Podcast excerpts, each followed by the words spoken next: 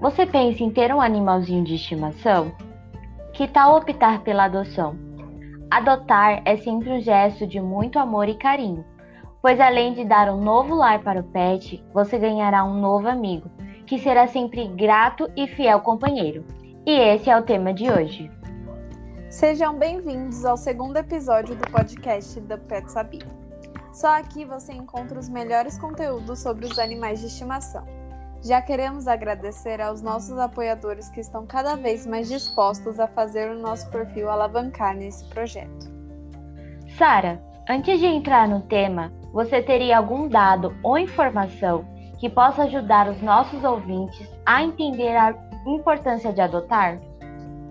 Os animais de rua chegam à marca de mais de 30 milhões de animais entre cachorros e gatos, segundo a Organização Mundial da Saúde, OMS. E ainda, de acordo com o um levantamento realizado pelo Instituto PET Brasil, mais de 170 mil animais estão sob os cuidados de 370 ONGs e grupos que atuam na área de proteção animal em todo o Brasil. Ou seja, muitos deles ainda não conseguem um lar ou abrigo. Você já reparou na quantidade de animais abandonados nas grandes cidades?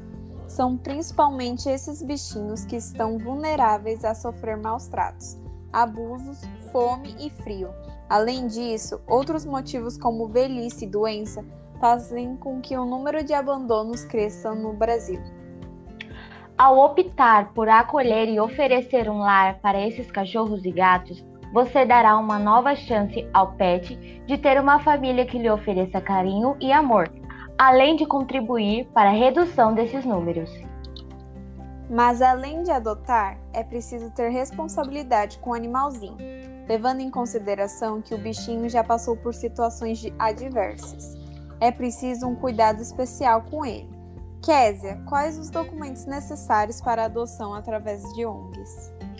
Bom, para adotar um amiguinho, em algumas ONGs, é preciso alguns requisitos básicos, como ser maior de 18 anos ou estar acompanhado de um responsável, estar em posse dos seus documentos de residência de passar por uma pesquisa para avaliar se você tem ou não condições de adotar um pet. Esses procedimentos são realizados para evitar futuros abandonos ou violências já em casos de animais de rua, o processo é diferente, não é mesmo? Se você achou um pet na rua e deseja adotar, saiba que o primeiro passo é procurar um veterinário para realizar exames que possam detectar quaisquer tipo de doenças. Além disso, é importante que o novo tutor tenha em mente que o seu amiguinho precisará de cuidados como alimentação, vacinas e espaço.